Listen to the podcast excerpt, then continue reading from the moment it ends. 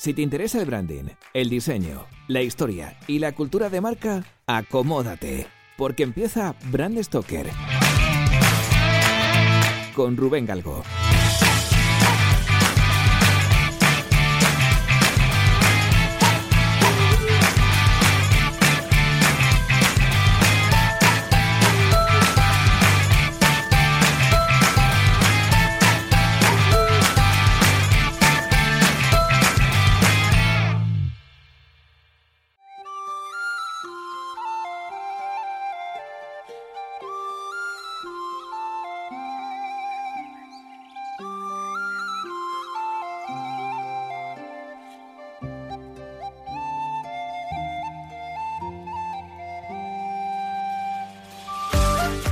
La clave de los sistemas actuales de identidad corporativa y del branding está en el símbolo.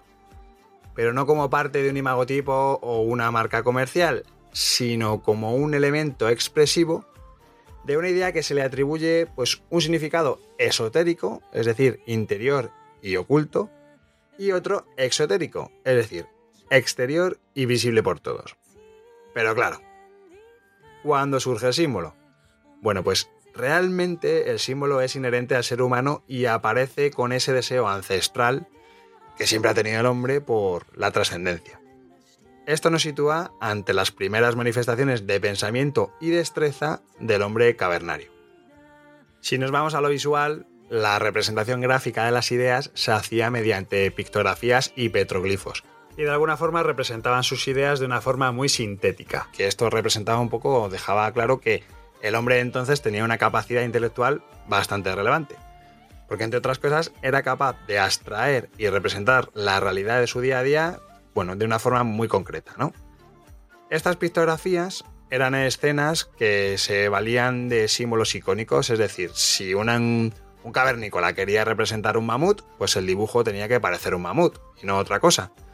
Porque eso era lo que permitía que otros cavernícolas lo entendiesen así independientemente de que hablasen o no el mismo lenguaje. En Mesopotamia, esta pictografía evolucionó a nuevos sistemas simbólicos que dieron paso a una protoescritura que empleaba símbolos ideográficos para transmitir una información cada vez más abstracta. Esto es lo que le sucedió a los egipcios con el sistema jeroglífico. Eh, los egipcios utilizaron símbolos como vehículo de diálogo entre lo sagrado y lo mágico. Por ejemplo, los sumerios hacían ofrendas de animales y cereales en sus templos y para saber quién había ofrendado cada dádiva, pues marcaban con símbolos la piel de esos animales y los sacos de cereales y bueno, las frutas y todo lo que iban donando, ¿no? Posteriormente, en la Roma clásica, los alfareros marcaban sus vasijas para saber quién era el artesano que las había hecho. De esta manera lo que conseguían es que ese símbolo se empezaba a asociar con la calidad de un producto concreto y además servía para diferenciar los productos de un vendedor con los del resto.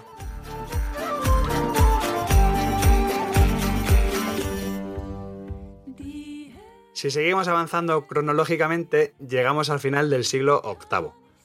En aquellos años surge la etimología de la palabra inglesa brand, marca, que deriva del antiguo término nórdico brand, que se escribe igual pero acabado en R, es decir, B-R-A-N-D-R, que representaba el símbolo o la idea de quemar.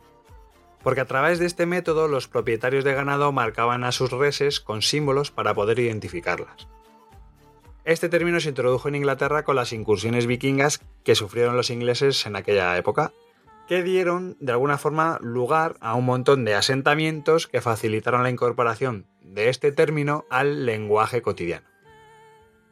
Con la llegada del románico y del gótico, pero sobre todo con la expansión de las ciudades, surgieron en Europa agrupaciones gremiales de artesanos. Yo qué sé, herreros, eh, alfareros o canteros se empezaron a organizar en estructuras profesionales divididas por oficios, porque así podían controlar la actividad artesanal y de alguna forma garantizaban tanto el bienestar económico como los sistemas de aprendizaje. Es muy representativo de este periodo el uso de marcas de cantería. Los signos lapidarios o marcas de cantero eran una especie de sistema de recuento del trabajo que permitía a cada obrero recibir un salario en función del trabajo que había realizado.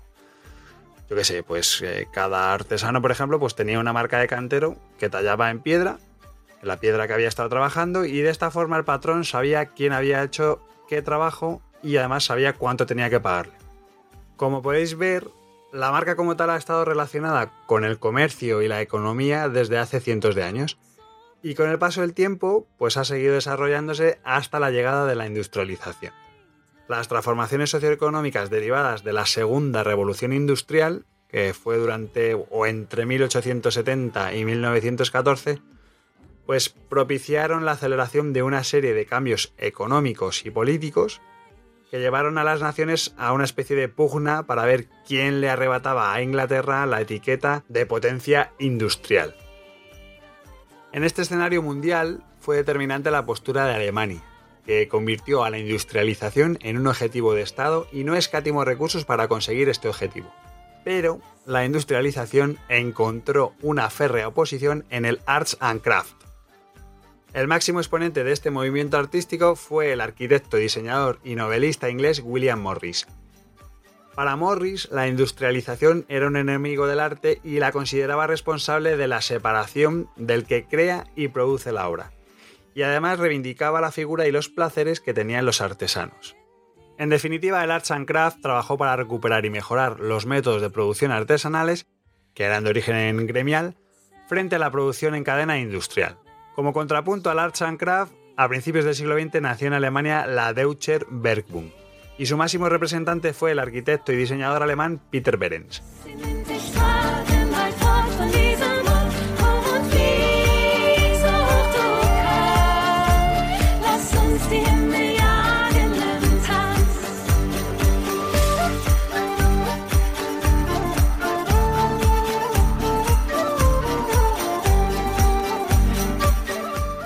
La Deutscher Werkbund fue el germen de lo que años más tarde sería la escuela de la Bauhaus. Y más que un movimiento artístico fue la acción sufragada por el Estado para integrar los oficios tradicionales con técnicas industriales de producción en masa para que Alemania de alguna forma pudiera competir con otras potencias industriales como Gran Bretaña o Estados Unidos. A diferencia del Arts and Craft de Morris, para Peter Behrens y la Deutscher Werkbund, la industrialización era un proceso natural de evolución del ser humano y como tal debía ser parte de una forma de hacer arte. Creían que si se involucraba el arte en el proceso de producción de un producto podrían reconquistar la alegría del trabajo del artesano a través de una especie de satisfacción por el trabajo bien hecho. En este punto tengo que recordaros que podéis ver unas imágenes muy chulas de todo lo que estamos hablando en nuestra página web. En este contexto artístico, político y económico se desarrolla en Alemania un movimiento industrial capitaneado por dos empresarios de renombre. Werner von Siemens, que seguro suena a su apellido, y Emil Radnau. Radnau era un hombre alemán de origen judío que pertenecía a una familia bastante pudiente. Tras acabar sus estudios universitarios como ingeniero, creó una fábrica de locomotoras y bueno, pues demostró que era un tío algo ambicioso. Entonces se fue a Inglaterra, viajó a Inglaterra para ver cómo funcionaban allí las empresas y cómo funcionaban allí los talleres. Cuando regresó a Berlín, se casó en 1866 con la hija de uno de los banqueros más ricos de Frankfurt. Era una chica que se llamaba Matilde Nachmann y recibió una importante suma de dinero como dote del matrimonio. Bueno, pues parte de aquella fortuna la invirtió en su fábrica de locomotoras y consiguió fabricar motores a vapor transportables, que era algo que era totalmente inaudito. Claro, el éxito no pasó desapercibido para el Estado y los bancos nacionales intentaron de alguna forma que la compañía se convirtiera en una empresa pública. A Radnau no le hizo ni pizca de gracia, se opuso totalmente y lo que hizo fue liquidar la empresa. Tras esto se pegó 10 años buscando nuevas oportunidades de negocio, estuvo viajando, bueno, a ver, si el hombrecito tenía dinero, pues oye, pues se lo gastaba como quería. Pero bueno, la cuestión es que estuvo visitando la Feria Mundial de Viena en 1873, después se fue a la Feria de 1876 que hubo en Filadelfia, eh, luego estuvo en la de París en 1878, pero sin duda el viaje que más le impactó fue el que hizo a Estados Unidos, porque bueno, la verdad es que cuando llegó allí se quedó alucinado, se quedó impactado, prendado por la cantidad de innovaciones técnicas y metodologías de trabajo que estaban utilizando. Y bueno, pues empezó a seguir un poco de cerca todo lo que olía a América, ¿no? Y todo lo que tenía que ver con los americanos. Entonces, durante la exposición internacional de la electricidad de París en 1881, Radnau se quedó bastante picueto con el invento de un tal Thomas Alva Edison. Era un invento que llamaban bombilla eléctrica y bueno, pues era tan espectacular que bueno, al año siguiente se hizo con los derechos de las patentes de la empresa de Edison en Alemania. Así, lo bueno que tiene eh, el tener dinero es que puedes hacer este tipo de cosas. En 1883 funda la Sociedad Edison Alemana de Electricidad Aplicada. Y tras una serie de encuentros y desencuentros con la compañía Siemens, en 1887 consiguió deshacerse de la compañía Edison con una especie de ampliación de capital de 12 millones de marcos que le permitió fundar por fin la Allgemeine Elektrizitätsgesellschaft, que así un poco abreviado es AEG, y su traducción sería como algo así como Compañía General de Electricidad, o en inglés si queréis General Electric.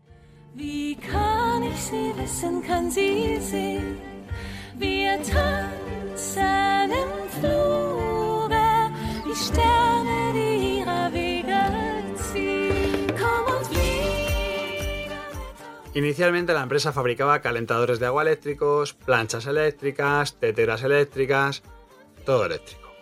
Pero pronto ampliaron la fabricación a otros aparatos por la competencia que tenían con la también alemana Siemens. El empresariado alemán familiar, digamos, y más tradicional, pues tenía en Siemens su máxima representación.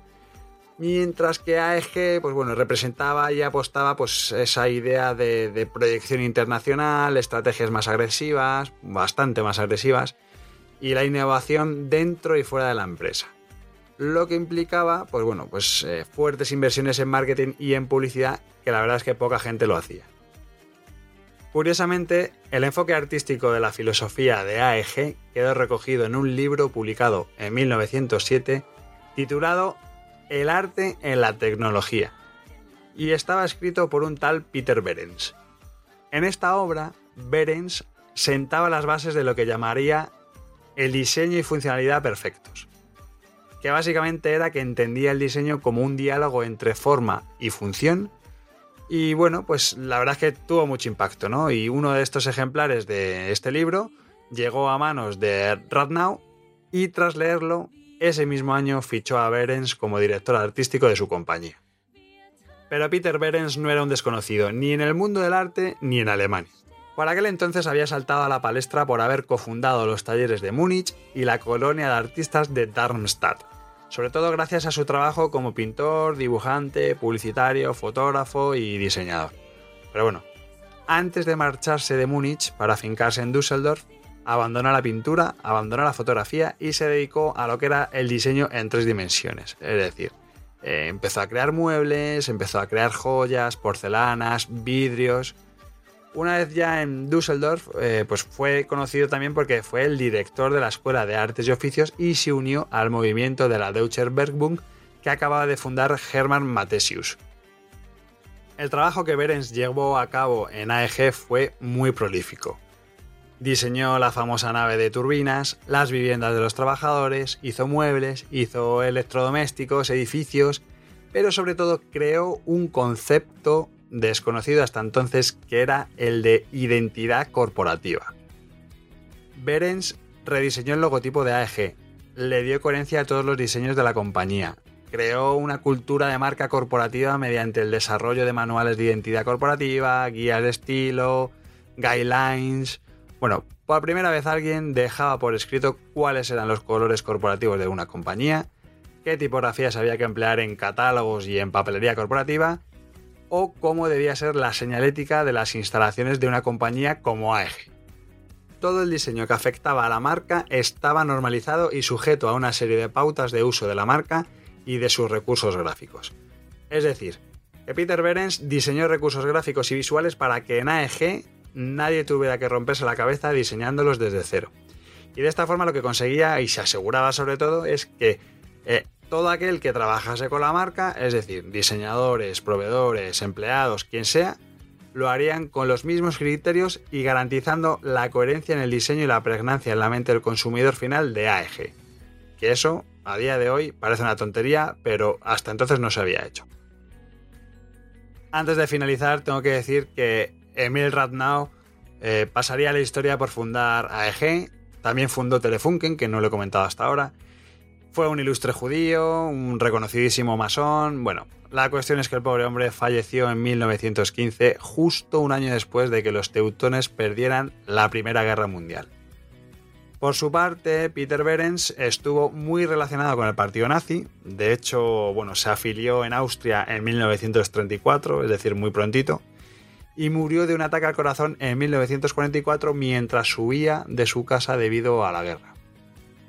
Independientemente de su ideología, yo creo que de Peter Behrens nos tenemos que quedar con su obra, con que es uno de los pioneros del branding, con que es padre de la cultura de marca y la identidad corporativa y sobre todo con que sentó las bases de un diseño contemporáneo que influyó a artistas y diseñadores como Walter Gropius, arquitectos como Le Corbusier, incluso movimientos artísticos como la Bauhaus.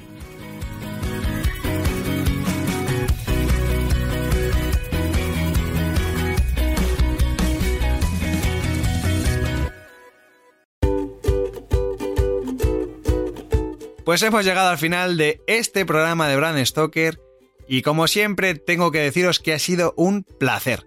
Pero antes de echar el cierre quiero recordaros que podéis apoyar nuestro trabajo de dos formas muy sencillas. La primera es realizando vuestras compras en Amazon a través del enlace de afiliados que tenemos en nuestra página web.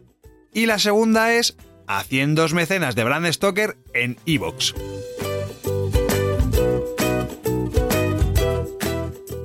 Brand Stoker es una iniciativa de Gallicus.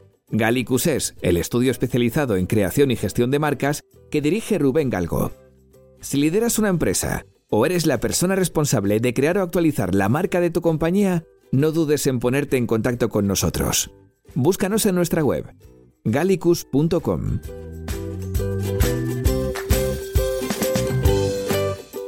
Ya sabéis que nos podéis seguir en Twitter, Facebook e Instagram donde nos encontraréis con el usuario Gallicus Branding, o si lo preferís, me podéis seguir a mí a través del usuario Crenecito. Por supuesto, no olvidéis comentar este programa, darle a me gusta y compartirlo en vuestras redes sociales. Y si os habéis quedado con ganas de más, podéis escuchar más programas de Brand Stoker en iVoox y sobre todo en brandstoker.com. Muchas gracias por estar ahí y recordad, como dijo Paul Rand, el diseño es simple. Por eso es tan complicado. Hasta el próximo programa. ¡Chao!